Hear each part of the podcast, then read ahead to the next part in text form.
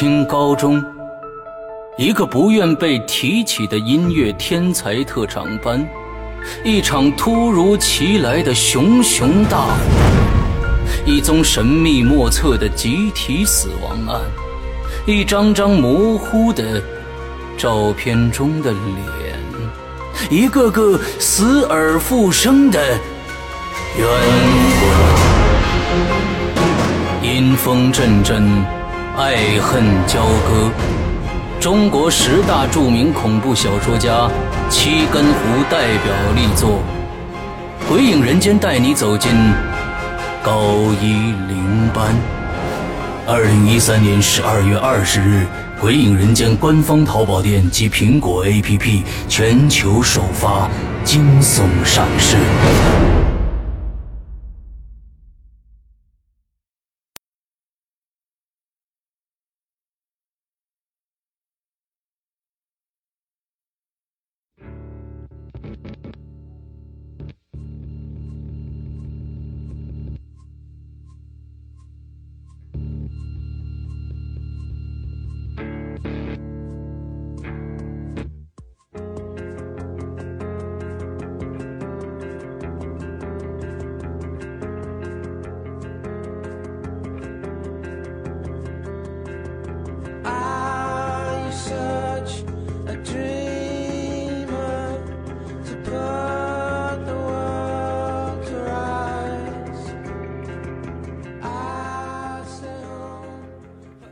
位听众，大家好，欢迎收听影留言，我是石阳。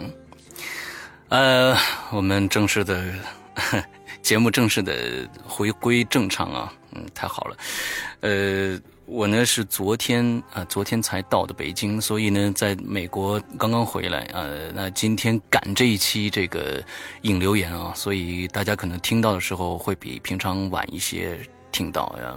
我们每次都是周一的中午十二点发布引留言，那么今天可能是下午的时候，可可能才听到了，嗯，呃，那这次去美国呢，玩的非常开心啊，呃，也碰到了很多特别特别有意思的事情啊，以后呢可以跟大家一起分享一下啊，呃，主要呢这次非常兴奋的一点啊，就是走狗屎运的事，就是在临走的前一天啊，我。嗯，意外的就是朋友，嗯，家里正好送了一套这个美国棒球我，不知道大家了解不了解？洋基主场的啊，洋基主场的这个纽约洋基主场的票，啊，正好去看了一下，哇，太震撼了啊！就是就是几万人的大球场里面打棒球，那就也顺便了解了一下棒球该怎么打啊，该怎么跑垒啊。游击手该怎么接球啊？什么叫接杀啊？什么叫双杀啊？什么叫各种各样的东西啊？啊，非常的开心。那洋基是什么呢？可能很多人都戴那个戴过那个帽子啊，一个 N 一个 Y。交叉在一起的那个，那个就是洋基队的帽子啊，那标志，啊，非常开心。到那儿买了，呃，买了一顶帽子戴上啊，就充数嘛。去哪儿完了也跟着一起呐喊，啊，他们那儿的情绪实在是太好玩了，就觉得，呃，真的是这个就在玩大家一起在玩一个 game 啊，就是中间在中场的时候换换边啊，呃，这个当时是洋基队和。呃，洛杉矶的天使队啊，Angel，呃，之后两个队在打啊，两换边的时候呢，就会出现各种各样的音效啊，还有这个起哄的这种音效，这场上啊，各种各样的，还有一些他随机游击的会拍到那个观众们的表情啊，啊，我我没被拍到，那但是呢，就他是这样子的，就是底下那个游击都会在，就是那个几个游动的这个摄像机呢，都会在找你们这个。呃，观众谁跳的最凶啊？还跳的最凶的就会就会给你拍。这我跳了很很长时间也没有拍到我啊，嗯，跳的还没有美国人他们那么那么疯狂啊，非常好玩。嗯，那么呃，这个假期已经结束了，嗯，那么就回来正式的开始。整个今年的整个制作啊，上个上一次呢，跟大家解密了一下我们的这个结界的故事里边的一些内幕啊，其实还有很多没有说到的啊，很多没有说到，跟大家嗯，比如说到最后一稿，我们最后一期的那个稿子啊，第五集的那个，我们就现场直播的那个稿子，其实笑天猫一共改过五五版，大家就想一想，就是其实他前一个星期就把这个稿子写出来了，我们俩就一直在练。呃研究这个稿子，我说可能这个地方说的还不够明确，之后我们还要改，一共改了五稿，大家就想想。对于这一个稿子出来，我们是一个什么样的一个过程啊？嗯，还有其实还有很多有意思事儿。我记得有一次啊，嗯，有一有一期的引留言，不知道大家记不记得啊？我在念一个一封信啊，是是一个人寄给我的一封信，说是他说里面是他是降报啊，还是还是谁？我忘了啊，我我都忘记了。里面他开始写了一首诗，我还记不，大家不知道记不记得那首诗到底，呃，写了什么？我这儿我这儿有记录，可以给大家再念一下，就是那个这个游戏很好玩。第二行是这里有你想要的一切，呃，在那边是否是另一另一个世界呢？呃，有女人有男人在说话，就这么一首诗，一共八行。我看到我们在这个，这也是一个很有意思的一个事儿。当时我在影影留言里跟大家说，这是一个什么都没有的一首诗，但是其实这是一个一首藏头诗。有一位同学在我们的百度贴吧里找出来了，他觉得他自己真的写下来吧这首诗写下来以后，他发现这是。这是一首藏头诗，在我们的百度贴吧里，他把这个帖子贴出来了。呃，他写的这首诗的整个这个图片也贴出来了。确实，这是一首藏头诗。你只要把这个诗写下来以后，中间就会一个梯形，就会有一句话是“这里边有鬼，快点跑”。这首诗整个拼下来是这样的一个藏头诗，我觉得大家还是真的是挺细心的。有一位朋友在我们第三集的时候，因为没有稿子，这个第三集呢是其实我们是作用的是就是感觉是陆淼在跟大家说话，是一个女人的声音嘛。我们还有一位同学真的太辛苦了，他觉得没稿子呢，他就听写啊。编一句话一句话把整个这期稿子全部打出来了啊，发到了我们的百度贴吧上啊。我觉得真的是呃，大家用了非常非常多、非常非常用心的去听我们的节目啊，我也非常的开心啊，因为真的，嗯，那么就说明我们这节目真的不白做啊，不白做。那呃，下一个鬼影重重的故事什么时候开始呢？呵呵不知道，呃，希望大家等一下吧。啊，但是相信下一期我们会用一个非常正式的一个方式啊，呃，就是这次很多人提出来的问题，就是说啊，那你一直从头到尾用一个人的稿子，那其他其他人怎么办呢？呃，这次非常的特殊，那我们下一次一定会按照一个正常的一个顺序啊，我们正常的一个，我们就是每一期都要听挑出最好的那一篇出来之后来做啊。这一次算是我们的结界，算是我们的一个尝试啊。下一次，可能因为因为我我本人是比较喜欢新新鲜尝试的，我不想给次给到每次大家，呃，都是一样的这种感受啊，没有一点新鲜的东西啊，就是每次写故事写故事写故事就完了。那么这个故这个这个栏目就变得非常的死，大家也。不会对他有太多太多的期待啊！之所以我们每一次，我们几我们从好像从第三个故事开始，我们从上身那个故事开始，一直到最新那个故事，大家每一次都会对《鬼影重重》的这个故事都会产生极大的兴趣，就是因为我们这三个故事每一次都会用一个新鲜的尝试的方法去完成它，那所以大家会才会有各种各样的想法出来啊。那接下来以后的故事会怎么样？现在也说不清楚。那大家期待一下吧。那那今天呢，我们的引留言呢，我想念一念。其实我们每次每周都会留一个话题出来嘛。但是这次呢。我看到了百度贴吧里边有很多的这个鬼友啊，就单独贴一个帖子出来，写一下他们自己的故事。那么这这个星期呢，我们没上个星期我们没留这个任何的话题。那么今天我从这些单独的这些故事、单独的帖子里边挑出几个有意思的故事，跟大家讲一讲，跟大家说一说。OK，那我们现在开始。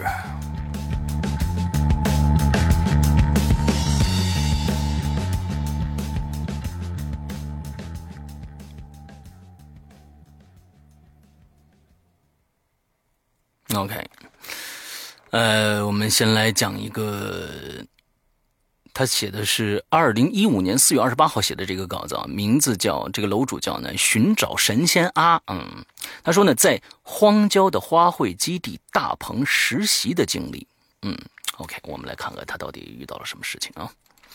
他说我是直隶古城人，直隶古城人是不是西安呢？我不晓得啊。古城人啊，不晓得了啊。一直收听你们的节目，我想给你们讲一个发生在我身边的真实故事。那是二零一一年的冬天，距离我大学毕业还有半年。因为我的专业是园艺，所以呢被分配到了天津晋啊天津啊。那么好，OK。直隶古城人是天天津的意思吗？嗯，所以被分配了，分配到了天津呃近郊的一个蝴蝶兰花卉基地。到达基地已经是下午五点多了，跟负责人简单的会面以后啊，我被分配到了一间男生宿舍。刚进宿舍，我感觉特别的奇怪，因为他们的床啊都是横着摆放的，而且呢是两张并排。我本想入乡随俗，也横着放分给我的钢丝床，可是挨着门门口啊，冬天开着门呢，这实在是太冷了，而且呢还没暖气。于是呢，我就把床啊在他们的床尾后面竖着放了，右侧是靠着墙的。冬天的天啊，黑得早，很快就进入了黑夜。我打开灯，灯一闪一闪的。就是不常亮，就一直闪啊！它不是一下嘣的，像我们的那个荧光灯哒哒哒哒闪几下嘣就亮了。无奈啊，总比黑着强啊！看着没有窗帘的窗外，漆黑一片，忽然很想家，慢慢的疲倦了，困了，就睡着了。晚上十一点半，这舍友们在就纷纷的回回来了。原来每天呢。都需要加班到深夜，简单的认识了彼此以后呢，我也就疲惫的睡过去了。午夜，我这右侧的墙壁啊，叮叮咣咣的传来凿墙的声音，还有水管喷水的声音。午夜啊，这是，我以为是暖气工为我们实习的这个维修暖气呢，也就没在意。实习了一个多月。人员都熟悉了，也习惯了忽明忽暗的房间灯，每天断断续续的砸墙声。安装窗帘以后呢，每次都在晚上自己掉落的事情，这都习惯了。哦，你们还你还有一个这个这个事情啊，就是晚上装了窗帘，完了自己就掉下来了，是这意思吗？嗯，寒冬腊月的实习的主管呢，怕没有暖气。真的把我们冻坏了，就安排我们到了开会的会议室住，可以用空调取暖。现在回想起来，还不如温室大棚里的蝴蝶兰幸福呢。嗯，OK，实习了快三个月了，我无意间问了一下室友，我就问我说：“为什么这个暖气管道修不好呢？而且为什么都晚上修呢？”这舍友紧张的看着我，他说。你也听着了，我们刚来也是这样，的我们不行啊。于是我们就把床啊，都搬的离那个墙远一点我跟你说，咱们这基地以前是坟地，我估计你放床的地方正好是个坟头，你压在人家坟上边了，人家绝对得挠你呀。不行，你自己去看那墙后面的屋子，那根本没暖气管，就是一个废弃的厕所。你要不信呢，你去最右侧那大棚看看，那儿还有坟地祭拜呢。听完室友说了这些，我不禁开始后怕了。又这样过了一个月。又来了一批新的实习生，因为是女生，我们只能把有空调的这个房间呢让给人家了，又搬回那个房间了。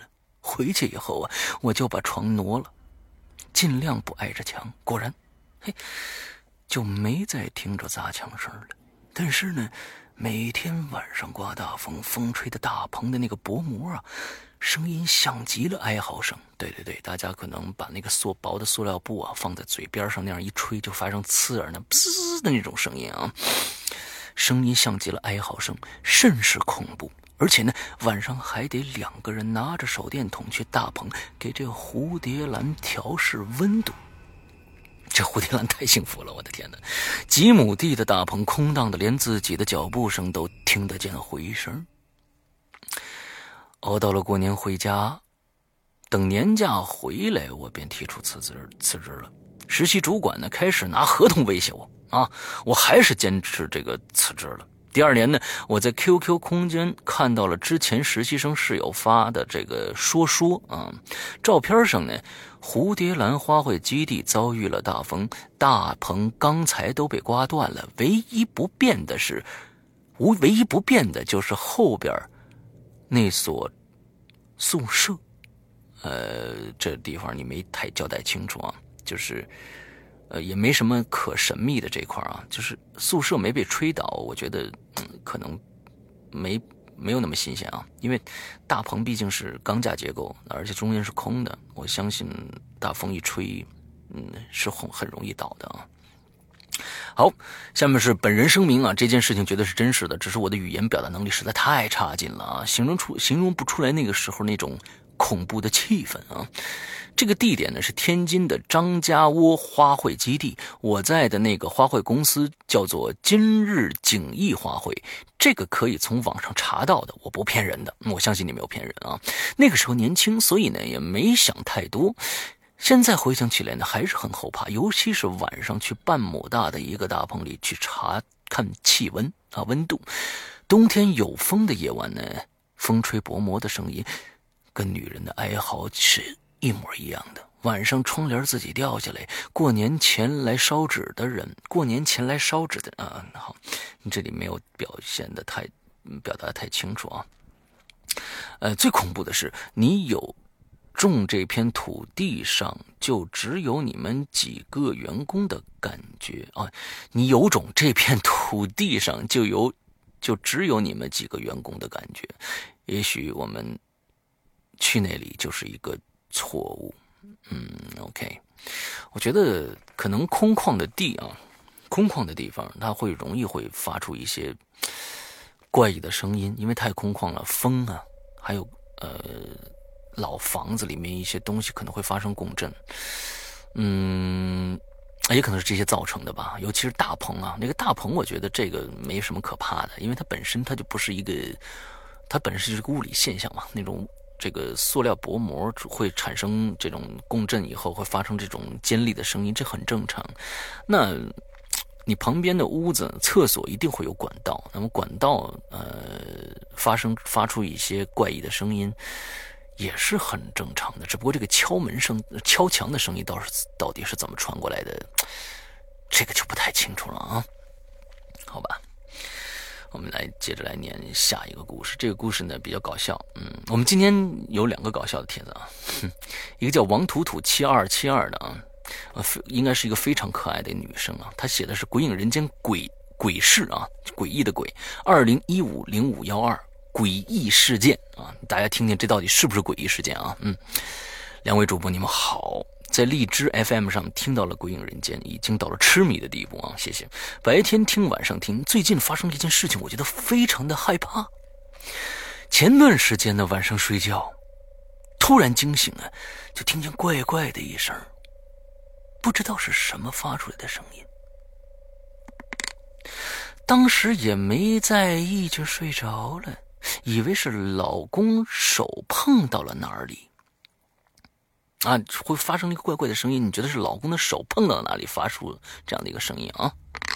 接着的几天晚上，经常听到这样刺耳的声音，同时呢，频率和声音都越来越大了。一直以为是老公的手在抠柜子，大家想一想啊，大半夜的，我觉得你这个才恐怖呢啊！大半夜的，老公不睡觉在那抠柜子。嗯，括号他后面括号啊，老公觉得很奇怪，他为什么晚上睡觉抠柜子呢？这个非常有意思啊。哎，这个像抠柜子的声音吗？就在昨天，我又听到了这样的声音，同时呢，声音更响了，频率也更频繁了，影响的我根本睡不着。我拉着老公的两只手，括号啊，因为我依然觉得是老公在抠东西啊。可是呢，还是听到这样的声音，心里呢是不寒而栗，整个人都清醒了，发现是老公在磨牙，所以我一直在发出磨牙的声音啊。大家听过一个我们很早的第一季《鬼影人间》第一季的一个故事，叫《我的舅姥爷》，里面就讲这个舅姥爷晚上会磨牙。嗯，磨牙这个声音确实很恐怖，因为我小时候第一次听到磨牙的声音呢，是大概我四年级的时候啊，我跟我叔叔睡在一间房子里，他就晚上磨牙。当当然了，我之前我知道他磨牙，但是我并不知道磨牙是个什么样的声音啊，所以呢，那个时候晚上就听到忽然有。就牙齿嘎蹭嘎蹭的声音啊！哎，我觉得当时我觉得还是挺好玩的，我们并没有感觉到害怕啊。第二天呢，早上起来我就缠着我叔叔，我说：“叔叔，你张开张开嘴，让我看看你那牙还剩多少了。”我总觉得那个牙会磨两下就没了，你知道吧？嗯，OK，我们接着讲啊。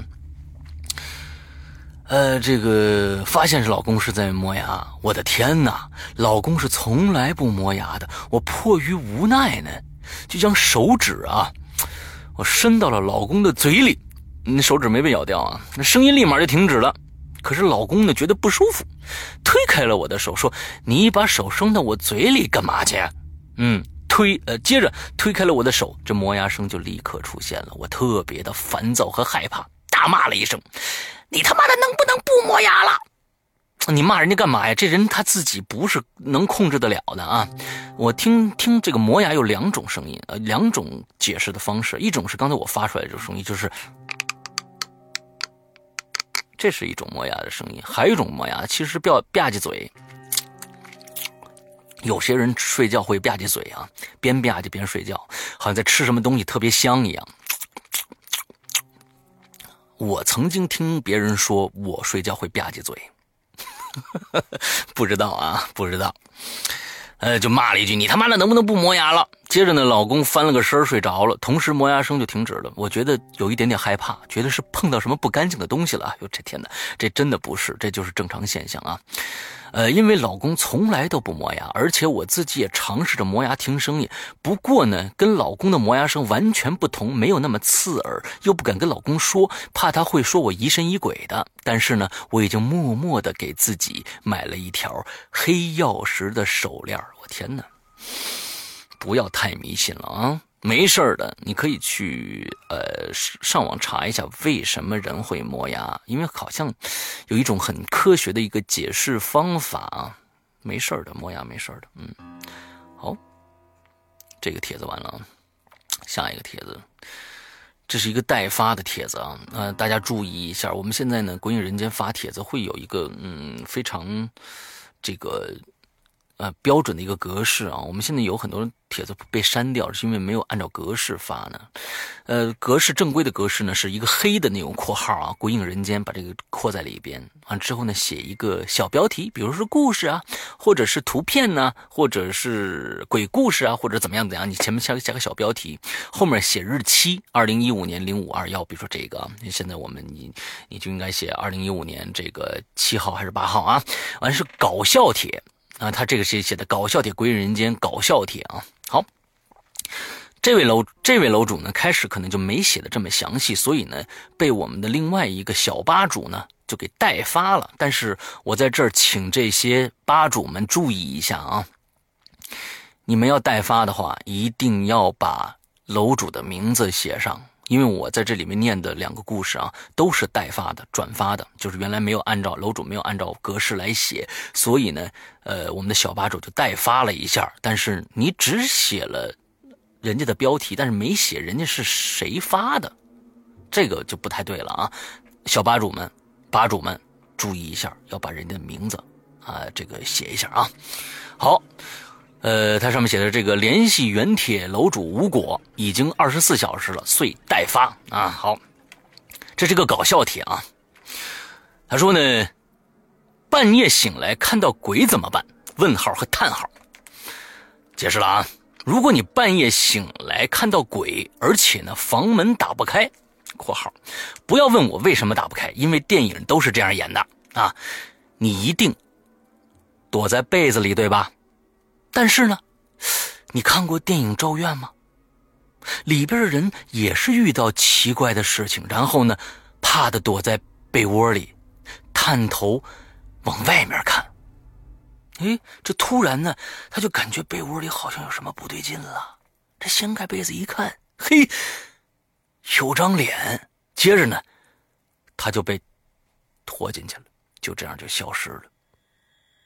我告诉你们，逃避是无济于事的。这个时候呢，应该正面迎击。首先，你应该看清楚这鬼长什么样子。要是像这个山村老师里边那个吴镇宇一样，死死的要像山村老师里面的吴镇宇一样啊，死死的盯着他。那你要首先要看清他长什么样啊，因为呢，要确认他男字旁的他或者女字旁的他是人是鬼（括号还是你卸了妆的女朋友啊？）嗯，OK，如果是人的话，暴揍一顿以后继续睡觉。谁让他或者他半夜吓人呢？嗯，如果是鬼的话呢，你就先问他啊，你是好鬼还是坏鬼啊？他一定会回答。括号啊，不要问为什么他会回答你，因为电影都是这么演的啊，他一定会回答你的啊。他如果呢回答你他是好鬼的话呢，你就问清楚他或者他来找你干什么。他或者他呢，一定是有事儿要拜托你才会现身的。嗯，那要如果是坏鬼呢，那就一定要分清楚是哪国的鬼，啊，是美洲的还是亚洲的？他后面又有个括号啊，不要问我为什么只有这两种鬼啊，因为呢，呃，这个我只看过这两种鬼片啊，嗯，也够有有无聊的啊，那这个，他如果是美洲的呢？那你就拿这个，拿起圣经加圣水，还有一堆那个拉丁语啊，喷呐、撒呀，什么这个那的啊，这鬼呢马上就逃跑了。（括号）不要问我为什么只有圣经和圣水，还要还要会拉丁语，呃，这个如果呃不要问，如果没有圣经和圣水，还不会拉丁语怎么办啊？只要只要记住你是主角。主角要什么有要什么有什么啊？因为电影里是这么演的。嗯，你是电影看多了。嗯，如果是亚洲的呢，那就念六字真言，嗡巴咪呗咪吽啊。呃，那个鬼呢，马上就会逃跑了。如果都没有用，该怎么办？那只有最后一个办法了，那就是用被子把鬼给罩住，然后呢？胖揍一顿，一把火烧了。不到不得已，不要这么做，因为这样做，那个鬼就会阴魂不散，啊，会那个鬼就会魂飞魄散了，啊，因为那个鬼啊这样做，那个鬼就会魂飞魄散了，不是阴魂不散了，魂飞魄散了。谁让他或者他要害人呢？（括号什么？你说你怕？你说你怕你打不过他？不用怕。）因为你是主角，主角光环是无敌的，但电影都是这么演的。嗯，OK。啊，刚刚啊，刚刚忘了说了，如果你遇到《午夜凶铃》的女主角贞子的话，刚刚盯着她看的你已经死的不能再死了，因为她的眼睛有魔力，看过的人都会死。（括号什么？你说你是主角，主角不会死，很对不起。）也是有例外的，嗯，再强的人遇到贞子都能，都能逃，都难逃一死的，嗯，不遇到鬼，所以最好的办法就是不看鬼片，特别是午夜凶铃，千万不要看，千万千万不要，因为，因为它底下有几张图片啊，就是贞子的那几个图啊，什么这个那的，嗯，我觉得这个楼主总结的还挺有意思的。嗯，但是忘了一件事情，那也就是说，在鬼片里边呢，你会遇到一些各种各样的配角啊，那个配角都死的很惨的，嗯，所以呢，像日本的两个系列啊，你最开始说你碰到玉咒怨该怎么办？你碰到贞子该怎么办？我告诉你。只要碰到伽椰子和贞子，你都难逃一死。这两个片子没有活下来的主角，都死了。OK，好吧。所以，嗯，就我们当玩笑看一下就好了啊。我觉得楼主这个总结的非常的好，虽然我不知道你叫什么。OK，下一个啊，这是一个非常非常长的故事。我们还有两个非常非常长的故事啊。这个楼主呢叫如花啊，如花，他那个头像也是那个周星驰电影里面那个如花的这个东西。他说，绝对真实的邪乎事儿。嗯，OK，我们来听听。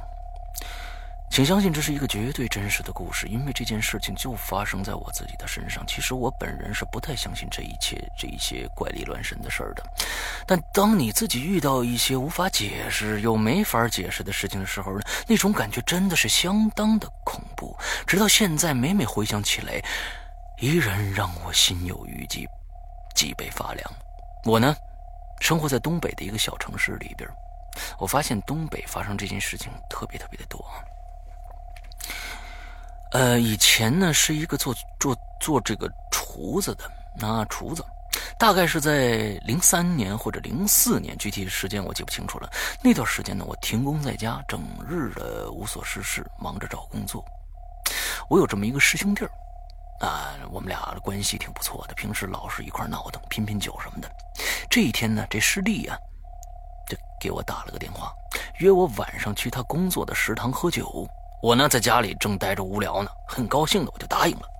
师弟呢，工作的地方离市里有点远，在高速公路国道的边上。以前呢，那块啊，就是个乱坟岗子，有很大一片没有石碑的坟头。后来呢，被开发了，盖起了这个三层的小楼，扩了个操场，成立了个工程学院。啊，后来，再后来呢，学学校啊倒闭了，卖给了个人。现在呢，是一个名气不大的司机学校。OK，就是，就是就是驾校呗，对吧？驾校。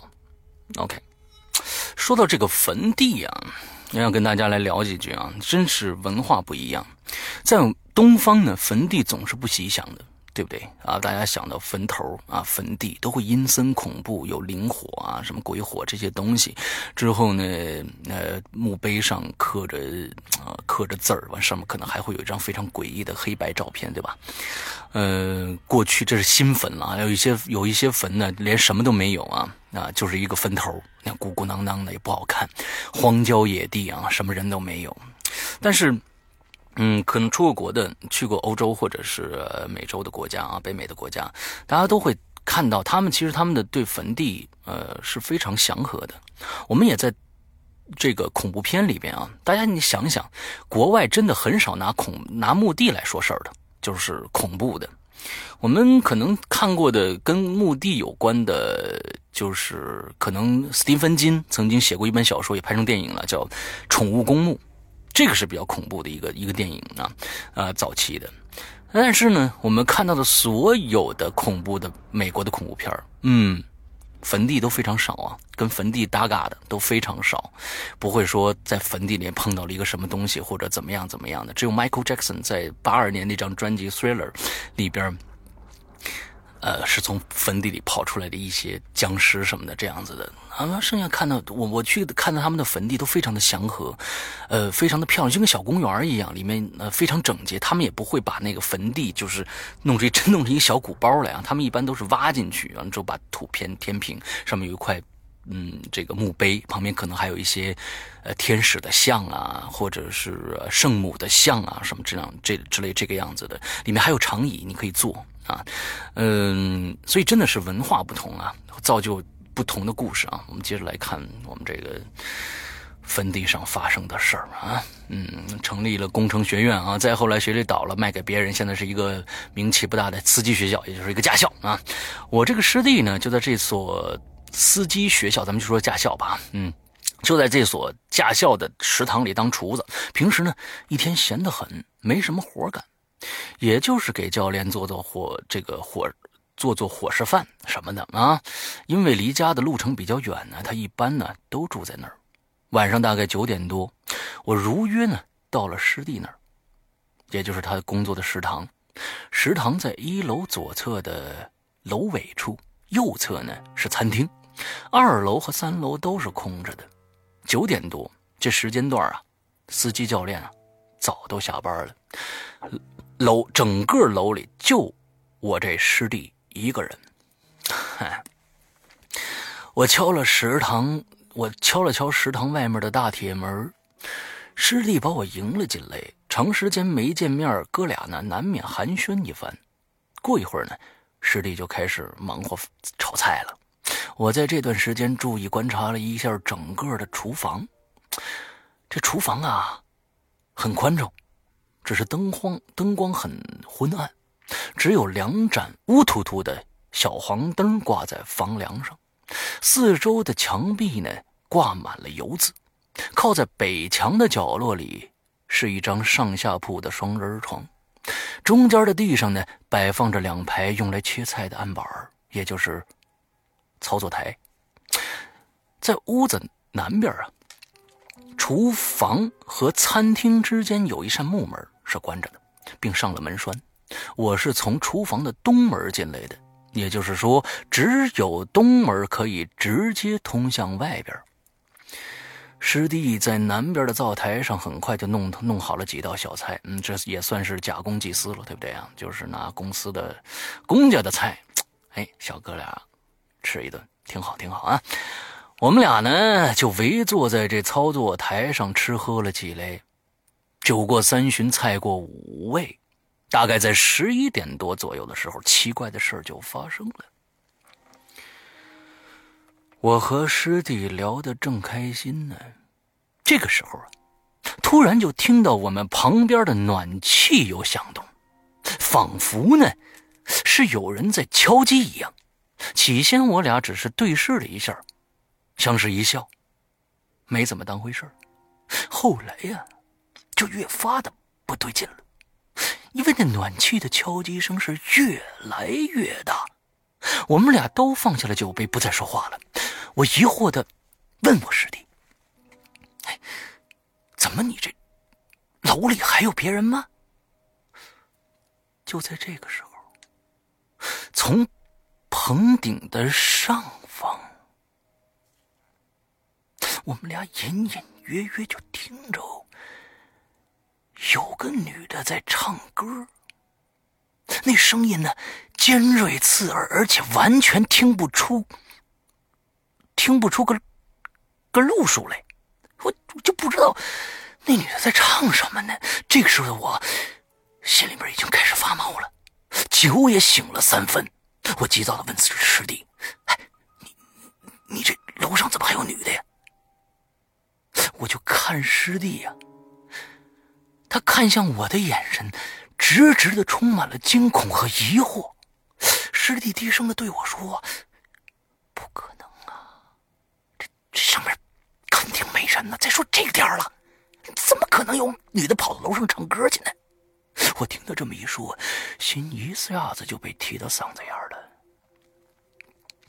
就在这个时候，从屋顶呢。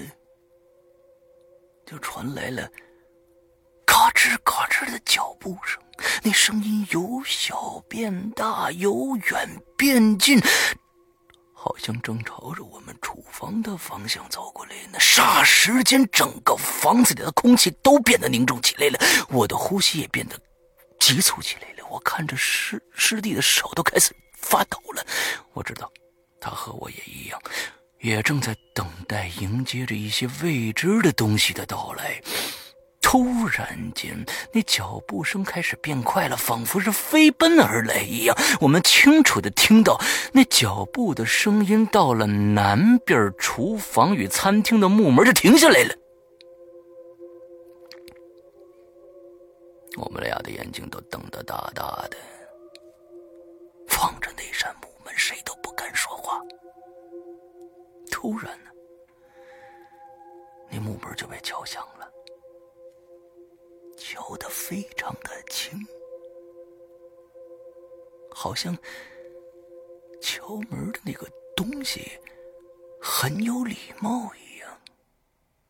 我和师弟对视了一眼，谁也没说话。师弟顺手抄起了一把菜刀，慢慢的站起来，我也轻轻的站起来。慢慢拿起坐在屁股底下的凳子，不敢发出一点的声音。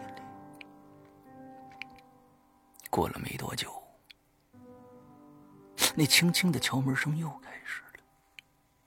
这师弟壮着胆子喊了一句：“他他他他妈谁谁谁啊？”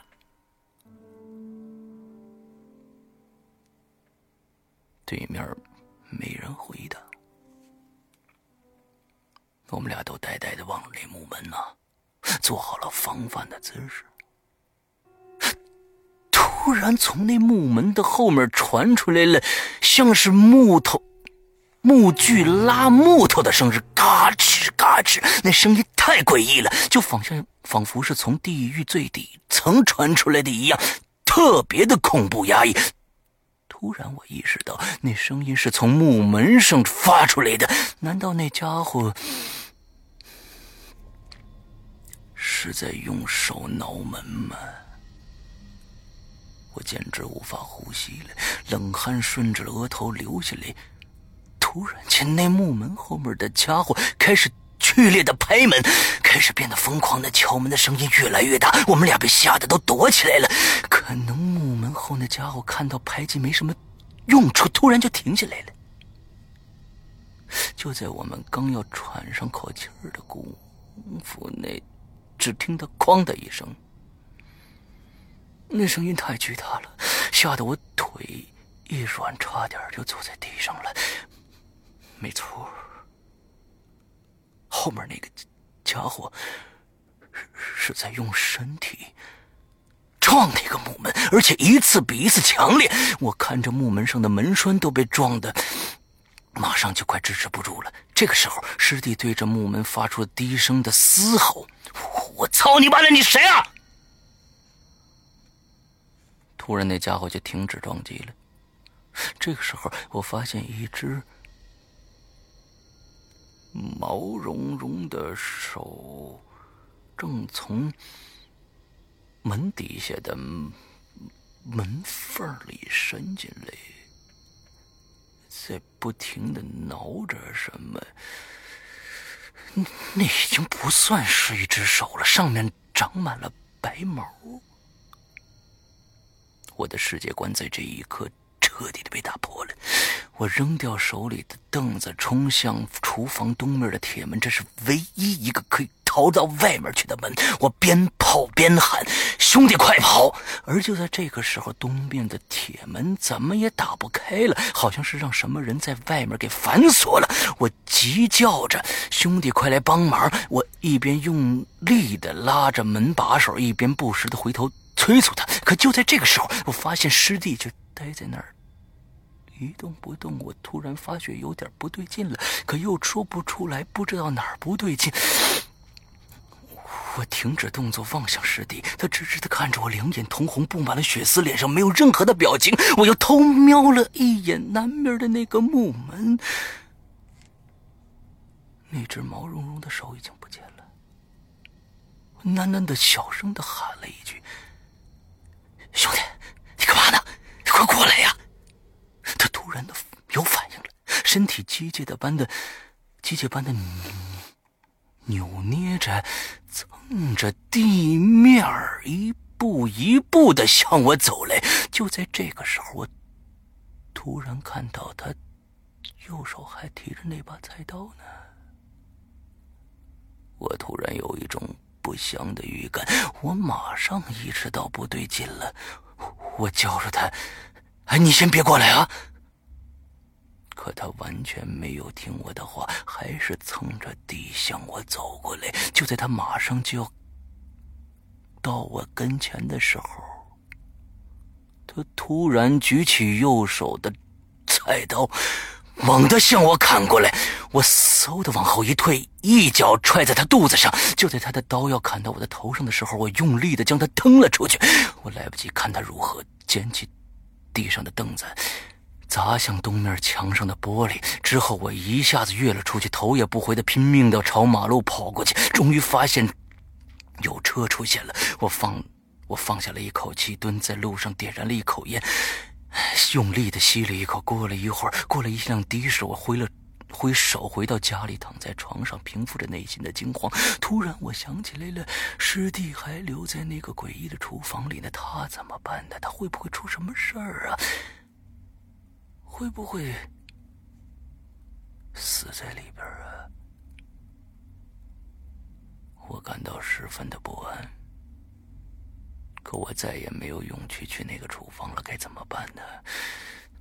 我突然想起了叫人了，就是我妈起那马上拿起了电话，给各个朋友的哥们打电话。当时我非常的愚蠢，其实应该报警的，但是我就是没想到这儿。过了大概两个小时，我们家里聚了七八个人，我没有告诉他们实话，只是说我师弟让我打了，叫几个哥们呢。叫哥几个跟我过去一趟，我不敢和他们说实话，因为第一，我怕他们不信，耽误事儿；第二，我怕他们听了再也不敢去了。闲话少说，我们打了一辆台车，一起到了这个工程司机学校。下车后呢，我看到厨房的灯还亮着，东边窗户的玻璃已经让我打碎了。我们来到东边的铁门前，这个时候。我发现门在外边并没有上锁，那刚才为什么打不开呢？打开铁门，所有的人被眼前的一幕吓了一跳。只见我的师弟面朝上的趴在地上一动不动，屋子里边像是刚刚经过了一场厮打一样，到处都是盘子、啤酒瓶子的碎片。让最让我惊恐的是，南边通向。餐厅的木门居然被打开了，我看向那个木门的方向，黑洞洞的，里边什么也看不清楚。我压制着心里的恐惧，忙连忙招呼朋友把他抬出去，赶忙送到了医院。过了几天，师弟出院了，我去看他，我问他。你还记得发生什么事了吗？他会想说：“我我我只记得你跟我喝酒来着，后来就有人敲门，再后来就什么也想不起来了。”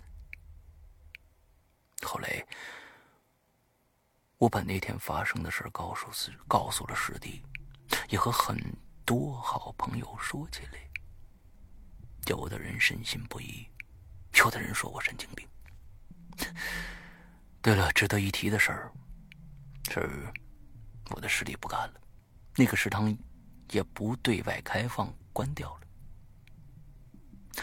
希望老刘能读一读我的故事，谢谢大家。OK，你这故事非常非常的精彩啊！我觉得你对细节的描写是非常到位的，嗯，非常的好。OK，我们今天来念最后一条，也是一个非常长的一篇啊，呃，也是。代发的啊，这是我们晴雨小吧主代发的，也没写这个这个吧主叫什么名啊。好，我们来说他这个个人经历的一些邪乎事儿。你看看这个邪乎事儿是怎么样的啊？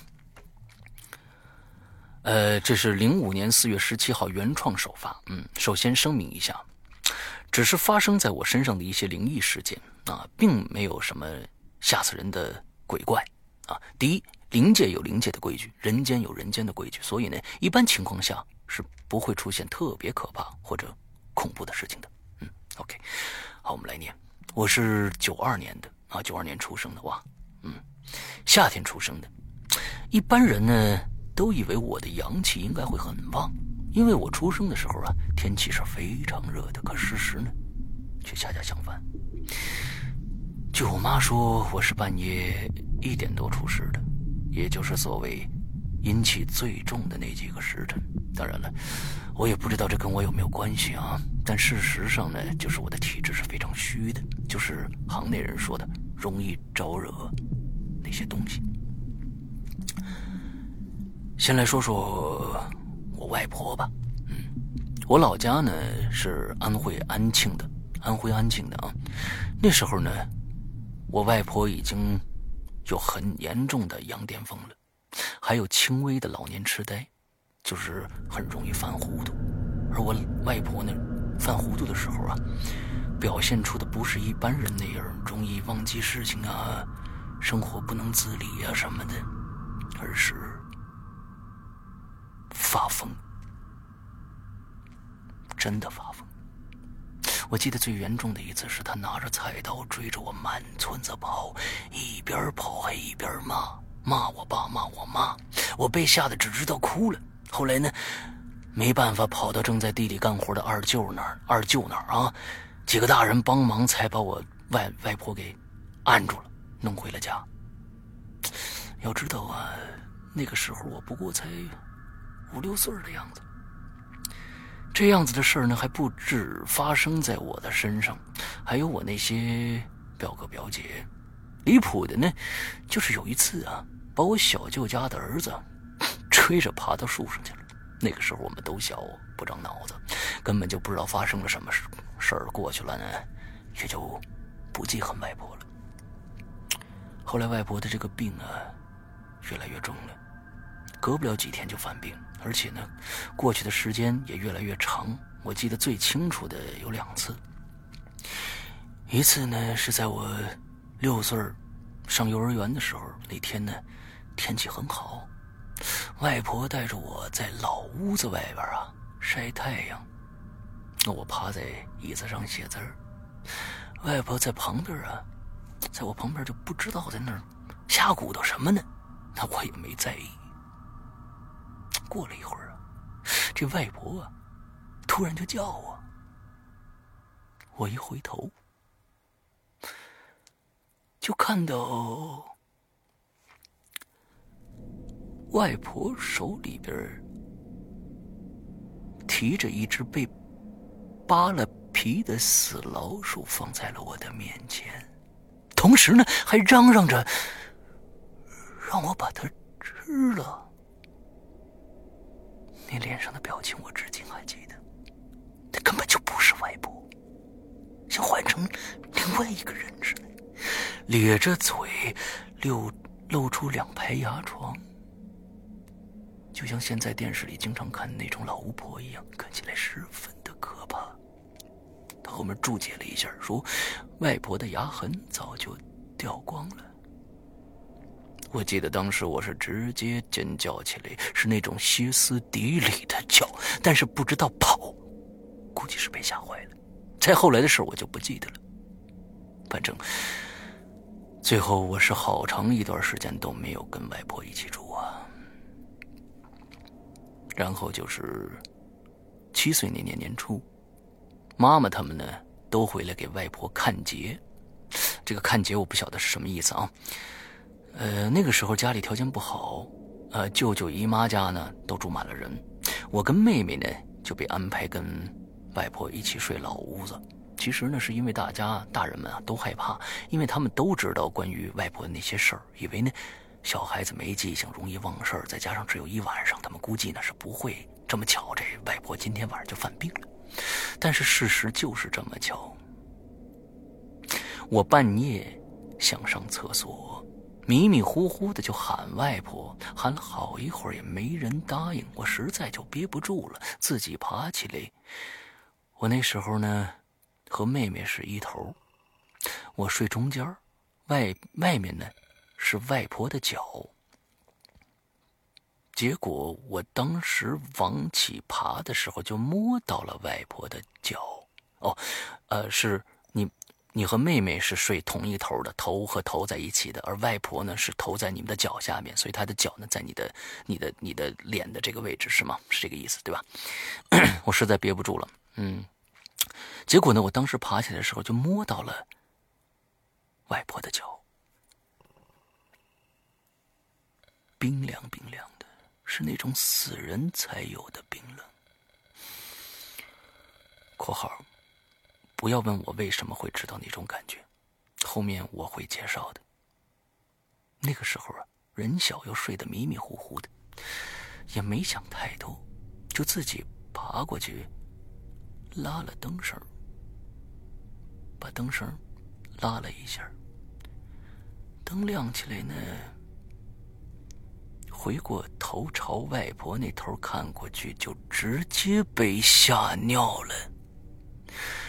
外婆直挺挺的躺在那儿，双眼泛白，就跟死人一样，没有一点气息，身体十分的僵硬。我不记得当时我是怎么冷静下来的，反正我就只有一个感觉：这个人绝对不是外婆，我不能让她把妹妹给带走了。我憋着眼泪。轻轻把睡在身边的妹妹摇醒了。我记得我还对妹妹说：“不要说话，跟着我离开这儿。”于是我们两个人就这样直接从床头杠的空隙里钻出去。我很庆幸以前的那种老式的雕花木床的床杠之间的空隙非常的大，就刚好可以把我和妹妹钻过去。就这样，我们两个人连鞋都没穿就跑出去了，不敢开大门，直接开了厨房的小门到小舅的家。小舅家当时的屋子里是跟老屋连在一块的，中间就隔了一个厨房，开了门就到他家。我一开始是不想去小舅家的，我怕外婆会突然起来跟着跟在我们的后面，到时会连累小舅。不过后来见外婆没有跟来，还是过去了。可是又怕。又不敢拍小舅的门，怕声音会把外婆引过来，于是带着妹妹直接开了小舅家的大门，逃到外面去了。那个时候我才七岁啊，刚刚过完年，外面的天气十分的寒冷。我回我和妹妹两个人都只穿了衬衣，就这样光着脚从外婆家逃到了二舅家。我紧紧地拉着妹妹，心里只有一个念头：不让，不能让她带走妹妹。到了。二舅家的门口，我放开喉咙，喉咙开始歇斯底里的尖叫着，拍打二舅家的门。后面是一漆黑一片，我不知道那漆黑里边有什么东西没有，也顾不上了。妹妹在旁边睁大眼睛看着我，紧紧地抓住我的衣角，真，真是害怕到了极点了。我只是使劲的拍门。后来二舅、舅妈、妈妈跟爸爸都起来了，我。哆嗦着，连话都说不清了，也只是一个劲儿的说：“快走，快走。”估计我当时真的被吓惨了。后来的事情就不知道了。最后一次见外婆发病是那年的冬天，外婆在小舅家的厨房里忙活着，我在一边玩耍。玩着玩着，就看见外婆双手撑在灶台上不动，嘴里不断的有液体流出来。我急忙喊小舅出来看，结果小舅一出来，外婆就倒下去了，直直的往后一仰，嘴里的沫沫往外面直吐，真的是很吓人。过了一会儿，三舅、三个舅舅全都过来了，将外婆抬回床上。二舅一看说。外婆这次估计是不行了，我不知道为什么就突然哭起来了，心里非常非常的难过，好像二舅说的是真的一样。外婆这次真的不行了，以前每次被外婆吓得半死都没有过这种感觉，就是心里空荡荡的。没过几天，外婆就真的去世了。关于外婆的记忆，差不多就到这儿了。现在说的是外婆去世以后的事儿。在农村人死后呢，是要烧一些纸扎品的，比如纸房子什么的，这些大家都知道。事情就只发生在烧完纸房子的后几天。我跟表哥还有小伙伴们在外婆以往以前住的这个房间里躲猫猫。开始是我找，没发现有什么不正常的。后来呢，表哥将我们喊来。规定了一下规则，我们几个人呢就这样面对着外婆以前住的房间站成一排。结果，我看见外婆的房间的房门下面有一只脚走了过来，对，就是一只，还是很不寻常的一只脚。那只脚上面包了很多花花绿绿的纸，还有金色的纸，一层一层的，一圈一圈的。那半条小腿上全都包满了，从房门与地面的空隙里一闪而。而我却清清楚楚的看见了，很确定，因为当时那条腿过去的时候，我的心里有一种莫名的感觉，我说不清楚，但是一点也不害怕。我跟表哥说，他一开始不相信，后来就非常害怕，说那是鬼。毕竟他也只是个十几岁的少年。最后呢，我们几个人带着各种农具、菜刀什么的，一脚踹开了那个房子，结果里边什么都没有。后来这件事儿说给大人们听，他们一开始也不相信，一再的问我。最后呢，他们请来了神婆问米，就说就是这个俗称的请魂啊。原来那是外婆回来看我们了。以前照顾我时没少吓我，现在她不在了，十分的想念我，再加上以对以前的愧疚，常常把我们吓得跑了魂儿，是她的不对。的确，那时候我经常高烧不退，吃药打针都不管用，最后外婆就给我喊魂，喊喊就好了。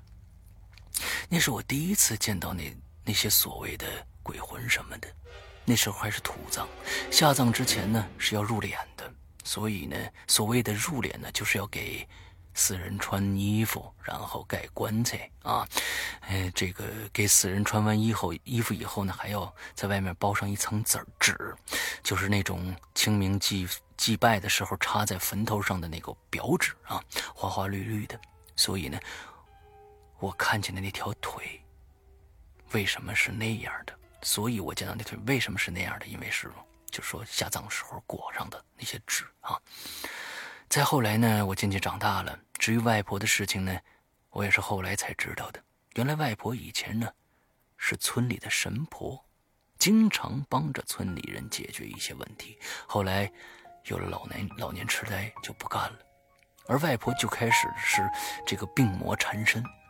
舅妈们，他们都说外婆的老年痴呆都是被吓出来的。那些东西趁着外婆发病上了她的身。我也不知道，只是小时候呢被吓得很，吓得很了，一直记忆犹在。后来也当，当然发生了一些我无法解释也无法说清楚的事情。今天呢，先说到这儿。个人感情，只只是想把我跟外婆的事情说出来，不喜勿喷。附上我一张小时候的照片。如果有机会回老家，我会把舅舅家的老这个舅舅家的老照片翻出来给大家看看，我外婆的样子。他真的是一个很慈祥的老人哦。嗯，其实到后来，我觉得读到了一些温馨的东西啊。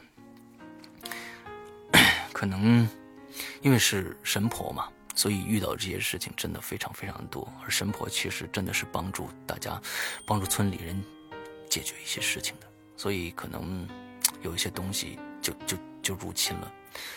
我其实还。嗯，真的蛮可惜的啊！我觉得，嗯，这位听众，我到现在不知道他叫什么名字啊，我也不知道叫什么名字，所以我能看出来满满的那些怀念，因为确实是他中间说的见到外婆最后一面啊，我觉得这是亲人，不管他小时候怎么样对你，等他真的是要走了的时候，你心里真的是有那种莫名的伤感。也不知道怎么回事，就忽然“梆”的一下就出来了，就一下子敲到心坎上了。我有这样的感觉，因为，呃，我不是外婆了，我是祖奶奶，嗯，就是我爷爷的爸爸啊，我爷爷的妈妈，sorry，sorry，我爷爷的爸爸也在，因为我我我到我呃小学呃我小学六年级的时候，我我的太爷爷去世的。而我到我大二的时候，我的太奶奶才去世的，所以我的我从小就是四世同堂啊，一直有爷奶爷爷奶奶还有太奶太爷，他们都从小对我特别特别的好。因为我太爷的葬礼我没有参加到，因为我当时不在，不在。我太奶的时候呢，嗯，已经去世了。我当时在上大学，我赶回家的时候，看到太奶还在家里面，还没有去。呃，火葬场嘛，在家里面停着，啊，就是在家里面。我看到他说还没怎么样，我过去，我过去的时候，就是用手摸了一下太奶奶的手，一下子就哭出来了。就不知道为什么一下子就哭出来了，就是特别伤心。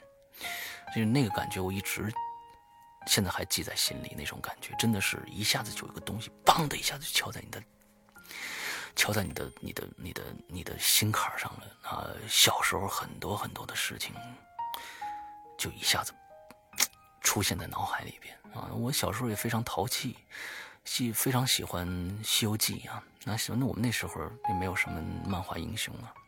就喜欢孙悟空。我们家，我我那时候可能六七岁的时候，家里有一只非常非常大的擀面杖啊，非常大的擀面杖。然后我就拿这擀面杖呢，我就学孙悟空。之后呢，我就去打这个打我太奶奶。小时候非常淘气啊，淘我太奶奶在前面跑，我在后面追。我说哪里跑，你个老妖精啊！经常这个样子。嗯，被我爷爷看到呢，就会揍我一顿。我太奶奶就拦着，说：“你打他干嘛呀？他又不懂事儿，小孩子啊，怎么样怎么样的？”嗯，那个时候事儿就一下就就会跳出来。小时候，爷爷从经常从去北京的时候呢，会买一些这个这个北京的这个稻香村的呃糕点啊。我太奶最爱吃的是什么呢？太奶最爱吃的是萨琪玛。现在大家都烂大街了，对不对？那个时候很难搞到，那时候八十年代初嘛，啊，应该是八一八二年的时候。我太奶从来都是一大盒点心，她最爱吃萨琪玛，我也最爱吃萨琪玛，就那么一两块儿我太奶从来都是给我藏起来，她说她吃掉了，背着我爷爷，等我一回去就会把那个东西拿出来给我偷着吃了。呃，老人都是这个样子。啊，不管他小时候有多少让你觉得怪异的举动或者怎么样的，到的到时候的毕竟是亲人，毕竟有亲情，也有这种血缘在牵挂着，所以有时候是这个样子的。呃，所以珍惜身边的老人啊啊，有有太奶奶的，呃，爷爷奶奶都在的，嗯，多孝敬孝敬爸妈爸爸妈妈。啊，什么的都孝多孝敬孝敬啊，嗯，这样子你以后，因为这个孝孝顺啊是是不够的，是没有头的，啊，就是你你孝敬多少，他人总会走的，你总会觉得有遗憾的一天，所以现在不要把遗憾遗留在现在，多去替你的爸爸妈妈、爷爷奶奶、太奶太爷啊、太姥姥太姥爷，呃，多去想一想，多去看一看啊。好，今天的影留言到这儿结束了啊。那我们，嗯，过影人间恢复正常了啊。我们在这。这个月里边也会有新的节目会上啊，《归隐人间》第六季，接着我们还有一些长篇的东东西会上。我们现在的嗯，这个《归隐人间》的 APP 呢，也还在紧张的在做内测，有很多的嗯不对的地方，我们在我们在改进。我们的内测组啊，呃，有差不多小二十人啊，这二十人呢也在每天在为我们的《归隐人间》的 APP 在呃找各种各样的 bug 啊，在修补啊。我在这儿也感谢啊各位。感谢各位啊，辛苦啊，非大家非常的积极，在这儿呃，我谢谢大家。那么这一周呢，我们还会呃有这个进群的密码啊，归隐人间 QQ 群的密码，进群的密码。那进群的密码是什么呢？我想一想啊，嗯，好吧，我们进这群这周进群的密码就是我在。这一期节目最开始我说的那个藏头诗，大家还记不记得？我们在上几周，我曾经在《鬼影人间》的影留言里面说过一个一一首诗，但是我当时没跟大家说，其实那首藏头诗，OK，那首藏头诗的内容是什么？好，就是这个。OK，那么今天的影留言到这结束，祝大家这一周快乐开心，拜拜。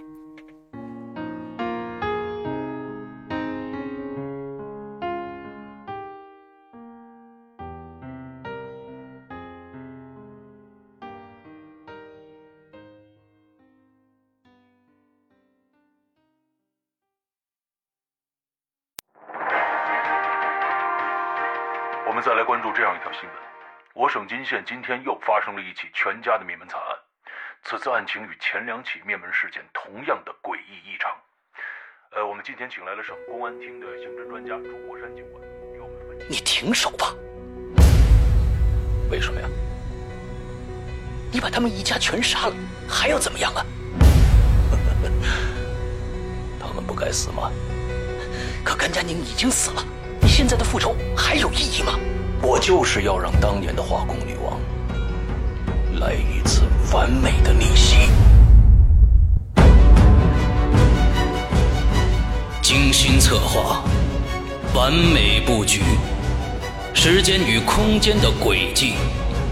中国本格推理新生代先锋人物紫金陈代表力作，《鬼影人间》最受期待年度巨制《高智商犯罪》第二部《化工女王的逆袭》。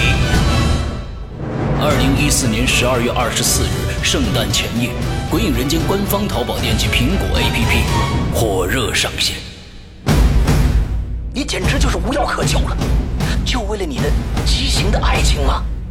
没错，爱情